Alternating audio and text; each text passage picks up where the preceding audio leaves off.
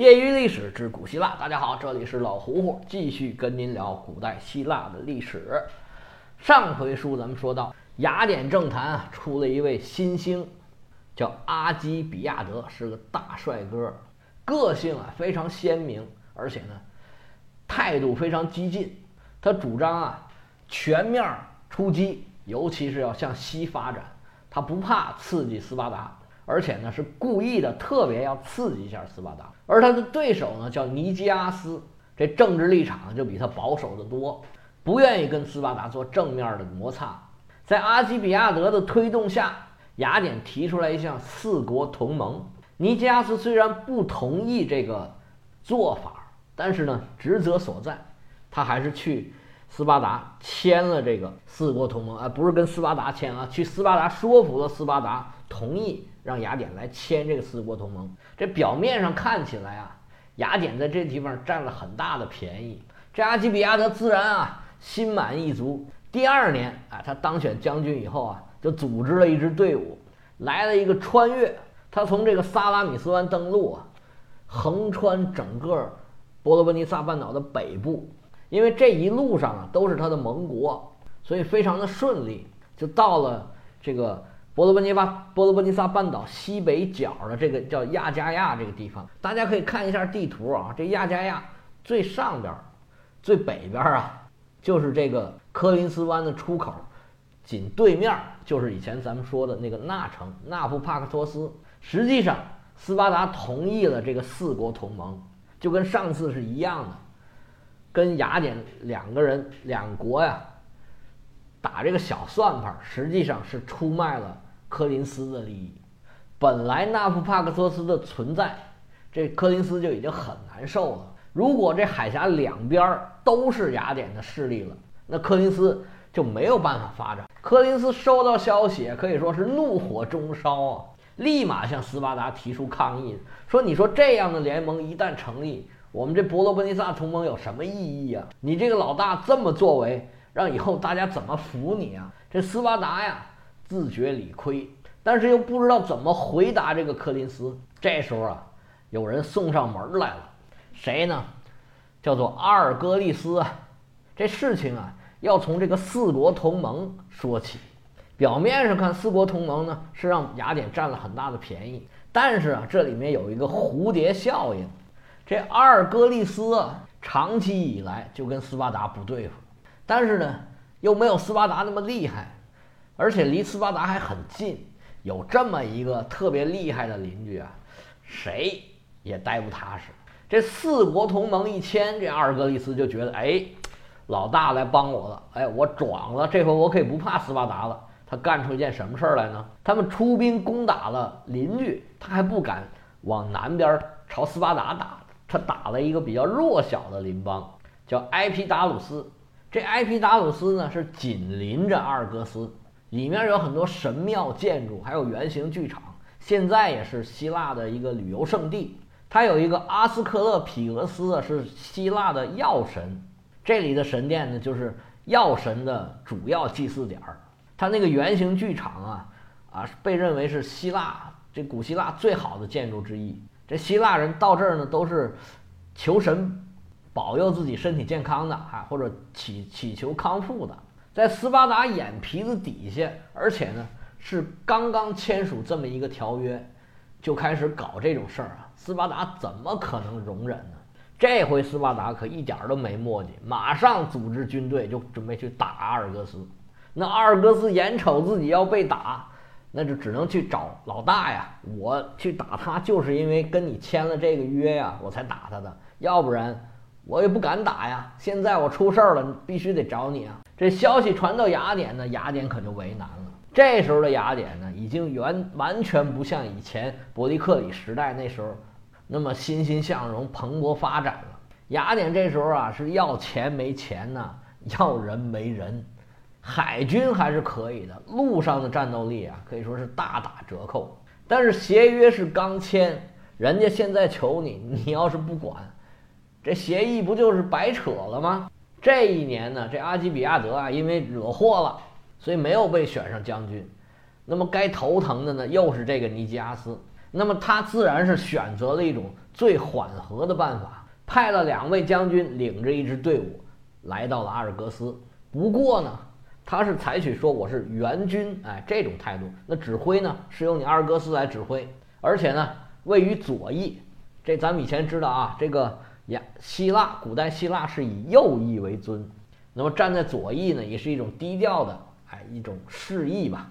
这阿尔戈斯啊，是干啥啥不行啊，惹祸第一名。他打仗怎么可能打得过斯巴达？这斯巴达带队的呢是阿基斯国王。咱们以前说过啊，这个斯巴达国王有两个家族，一个是阿基斯家族，一个是欧利蓬家族。这个阿基斯呢，就是姓了他们家族的姓儿。这阿基斯家族历来就以英勇能打著称，据说就是战神之后啊。这次斯巴达出兵的是三千五百八十四名重装步兵，有整有零啊。当时记载的非常清楚，战斗过程啊乏善可陈。伯罗奔尼撒联军以三百人死亡的代价换取了一个大胜，光是雅典就死了一千一百人。带队的两个将军呢身先士卒啊，在战争中战死，这结果可是可想而知啊。这阿尔戈斯战败之后，斯巴达就明确要求他，不许外部城邦介入我们伯罗奔尼撒半岛的事务。这外部城邦不用说，那肯定就是雅典。那雅典这时候就烧鸡大窝脖啊，可是丢了大脸了。这两位将军呢是战死了，要不然回雅典应该也没有什么好果子吃。这阿基比亚德当初主张的四国联盟啊，可以说是彻底失败。搬了石头砸了自己的脚，砸得生疼。那雅典人也不会善罢甘休，不能轻饶了他们。这次，他们两个最强的人，就是阿基比亚德和尼基阿斯，都要面临陶片放逐的指控。这陶片放逐法呀，是当初克里斯提尼为了预防这个建主政治，为了预防一个人权力过大，而制定的一套制度。因为这制度啊太过简单，而效益呢又特别的大，所以这中间呢有很多的 bug。当初制定这套政策的克里斯提尼应该是没有想的那么清楚。后来呢玩这个玩的最厉害的就是那个蒂米斯托克利，基本上他所有的政敌都被他搞了一遍。实际上啊已经成了这个政治斗争的一种工具。到了这个时候啊，就特别特别的明显的显出来这一点。实际上，这回大家针对的是谁呀？是阿基比亚德和尼基阿斯。但是这俩人呢，因为势力很大，如果互相搞对方啊，这俩人啊都很危险。这时候他们俩怎么办呢？他们俩选择啊，联起手来，咱们再找一个倒霉蛋儿。这倒霉的家伙叫什么呢？叫海博格拉斯。海博波拉斯是平民派的领袖，是一个灯具制造商。这人呢也是比较激进的啊，经常在这个民公民大会上发表这个比较激进的、很激昂澎湃的这个演讲，跟克里昂很像，被人称为小克里昂。结果呢，他就被选中了。这结果一出来，这海伯波拉斯都傻了啊！不是准备弹劾你们俩吗？怎么说是我？我怎么了？但是这个法律就是法律啊，这个倒霉的灯具制造商啊。就被放逐了，结果后来呢，他在被放逐那个地方就是萨摩斯岛，他被杀了。结果这么一来就引起了轩然大波，大家都看出来这个问题在哪儿，这套制度的这个猫腻啊，这个 bug 呀就不能再隐藏了。于是乎，这个陶片放逐法在执行了九十年，将近一百年啊，这么长时间之后，终于被废除了。这两位大人物可以说是显过剃头啊！这两位啊有一个共同的特点，就是特别的有钱。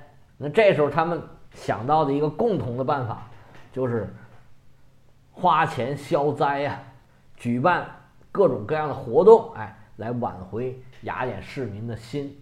这个在当时的雅典啊是常规操作。这时候尼基阿斯啊五十三岁，阿基比亚德三十三岁。那年龄不一样啊，这玩法就不一样。这尼基阿斯干嘛呢？他请了众多的雅典市民，哎，报名报名，我们去提勒提洛岛参拜阿波罗。在开始啊，举办了非常壮观的这个祭拜仪式，然后啊，带着人进去，郑重虔诚的请求神呐保佑我们雅典。他营造的是一个什么形象呢？是一个可靠的、靠谱的，又很虔诚的，哎，值得信赖的这么一个领导的形象。这尼加斯的操作应该是很成功的，在雅典呢，应该是回到了原来他这种状态。但是更成功的是这阿基比亚德，他去的可不是这个阿波罗所在地，他要去他爸爸那地方，他要去的是这个奥林匹亚呀。宙斯神殿在那地方，他准备在奥运会上啊大展拳脚。这阿基比亚德呀，从来就有一个养马场，就他这个形象，他拥有养马场，哎，很合理，是不是？而且呢，他是又有钱呢，又爱玩儿。他买马呀，从来都是不拿钱当钱，千金买马骨啊，只要有马，哎，只要我喜欢，多少钱我都买。不单单是马，哎，你这个骑手喜呃做得好。优秀，哎，我也买。总之啊，在这个爱好上啊，这阿基比亚德是花钱花扯了。这回赶上奥运会年，这阿基比亚德可以说是大撒金钱。他组织了七匹马，不是七匹马，七辆马车参加这个赛车。那时候比赛规则啊，应该也不完善，应该很简单，也没有各方面的限制，就是只要你愿意来，哎，只要是雅典人。能说希腊语、信希腊的神啊，你就可以参赛。其他选手一看啊，都傻了，有这么玩的吗？而且呢，他既然能带着七个赛车来，他就能进去捣乱去，作弊什么的都不是事儿了。前三批、前三辆赛车就拼命往前跑，剩下那几个就在那儿挡道了。其实就跟咱们这一级方程式一样，只要你拿到了杆位啊，在就是在最后的比赛里面。排位赛得第一，在最后的比赛里面啊，往往这个第二车手他就是负责阻挡后面的车，这跟 F 一是一样的。那 F 一一个车队只能有两辆车，他这可倒好，七辆车，结果可想而知啊。他这七辆车啊，后边可能就不计名次了，第一名、第二名、第三名都是他。那消息传回雅典，娜。这个老百姓都疯了，就好像你像现在，这个奥运会最后几天，这个所有的大的项目、集体项目的比赛，足球也是你冠军，也是你；篮球冠军也是你；排球冠军全都是你。不管你怎么得的，这老百姓啊都很高兴。我只是要个结果，只要你能把我想要的给我，哎，那我就很高兴。这阿基比亚德在奥运会上取得了这么大的一个胜利啊，他自然是非常开心的回到了雅典。柏拉图的著作里面有一篇叫《这个会饮篇》，也有叫《享宴篇》的，里面记载的事儿呢，就大概是这阿基比亚德刚刚赢了这个比赛不久。这作品讲的是这个阿加通得了当年的悲剧比赛的优秀奖，然后他在家里面请客，请了好多这个哲学家呀、什么艺术家呀等等吧。而这个阿基比亚德呢，不请自来，哎，还在中间有很多对话，有很多故事，这个说了很多道理。大概哎，说的就是这个时候。那阿基比亚德之所以这个出名，而且呢流传的还是比较广的，跟柏拉图对他的描写啊啊有很大的关系。所以说要跟这个知识分子多交往啊，有机会这个名垂青史。至于这些内容啊，这响宴啊，或者说这会饮篇里面讲的是什么，我也就不多说了。咱毕竟是个呃讲历史、讲故事的节目，不是讲文学啊，不是讲哲学。那么这个时候，他们两个人呢，基本也算达到了挽回声望的这么一个目的。而这个时候呢，雅典在别处啊屡屡失败，到处碰壁的时候，他们在政治上、经济上跟军事上啊，也是急于证明自己。他们就打算呢，去欺负欺负这个小兄弟。他们准备欺负谁呢？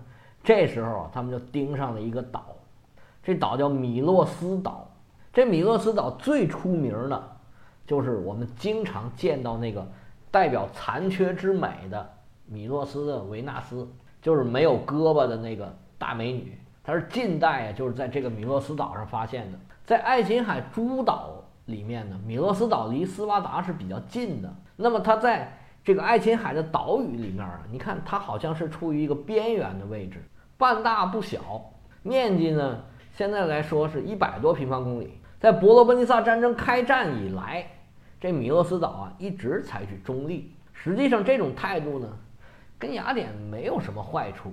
它除了不交会费以外，没有什么其他的问题。而雅典的船呢，到那儿呢还可以补充淡水，还可以给养。但是雅典呢，为了树立自己的威望，那就只能拿这个米洛斯岛来开刀了。他们先派人去找米洛斯岛说：“哎。”你们要加入我们提洛同盟才行啊！你这一直保持中立的状态，不像一个岛啊！这岛都应该加入提洛同盟。你要是不加入提洛同盟，我就认为你跟斯巴达是一伙的，我可要打你了。那这米洛斯岛说：“我招谁惹谁了？我不想加入啊！我现在这样挺好的，你为什么一定要让我加入呢？”那雅典说：“那不行，你必须得加入。你要是不加入，哎，那我就打你。”哎，就这样。就在夏天的时候，为了攻占米洛斯岛这么一个小小的岛，雅典派出了三十八艘战船，运载了两千七百名重装步兵和三百名轻装步兵。除此以外啊，他还找了这个莱斯沃斯岛和希俄斯岛，哎，也一同参战，以表明说，哎，我不是欺负你啊，我们是提洛同盟的这个同盟行为。这流氓啊，也需要装点好人。那米诺斯也不想打仗啊。而且是明显打不过，他们派使节啊跟雅典谈判呢，这好说也不行啊，歹说也不行。这小国啊，以前讲叫弱国无外交啊，这没办法。那米诺斯呢，只好投降吗？不投降。米诺斯是很刚的，我拒绝屈服，你来打吧，脑袋掉了碗大个疤了。结果雅典是毫不客气，出兵开始攻打这米诺斯岛。实际上这时候爱琴海上的岛屿并。不都是提洛同盟的成员，其中一个最典型的例子就是克里特岛。克里特岛自始至终都没有加入过提洛同盟，而跟斯巴达开战以来啊，有很多的城邦其实都已经脱离了提洛同盟，早就不交钱了。尤其是在爱琴海北部这卡尔西底地区的这些城邦，曾经这个斯巴达的伯拉西达将军带着他的奴隶兵。当时他们说解放了一些城邦，其实就是从雅典手里把这些提洛同盟的成员啊，让他们脱离了同盟。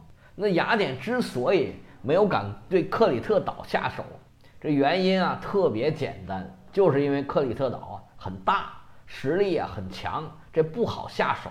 而对于北方的那些城邦呢，雅典都曾经打过，但是因为数量太多了，处理起来呀也比较麻烦。所以雅典暂时也没有针对他们。他之所以看上这米诺斯啊，就是因为这米诺斯啊，说难听点话就是软柿子好捏呀。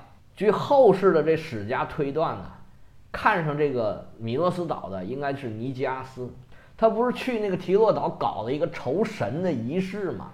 规模非常大，花了很多钱。没准儿啊，就是那个时候他注意到这个米诺斯岛的问题，他把这个目标啊瞄准米诺斯。也有打击这个阿基比亚德的意思，因为阿基比亚德的目标呢是朝西，朝西西里那个方向发展，而尼基阿斯的主要想法是说，我先把米洛斯给控制下来，以此来证明，只有稳定住提洛同盟的内部，控制住整个爱琴海，在这个雅典的东部才是他们的立身之本，只有在巩固爱琴海的基础上。才能向这个西部的什么爱奥尼亚海啊，以及西西里的方向一步一步的逐步发展过去，而且跟每次战争其实都一样，这是一个转移国内矛盾的非常有效的办法。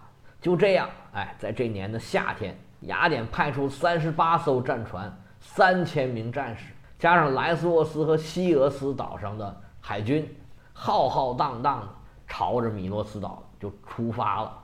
像这种态势啊，是没有什么悬念的。用武术里面的招数来讲啊，这叫苍鹰搏兔啊，是明显的以大欺小。战争的结局啊，早已经注定了。米诺斯对于雅典的进攻啊，别说还手之力了，连这个招架之功啊都不多。但是这场仗打完之后啊，雅典的处理却在希腊世界里面掀起了轩然大波。那雅典到底是怎么取得这场仗的胜利呢？胜利之后又采取了何种的处理方法？为什么引起了雅典世界的轩然大波。哎，欲知后事如何啊？且听下回分解。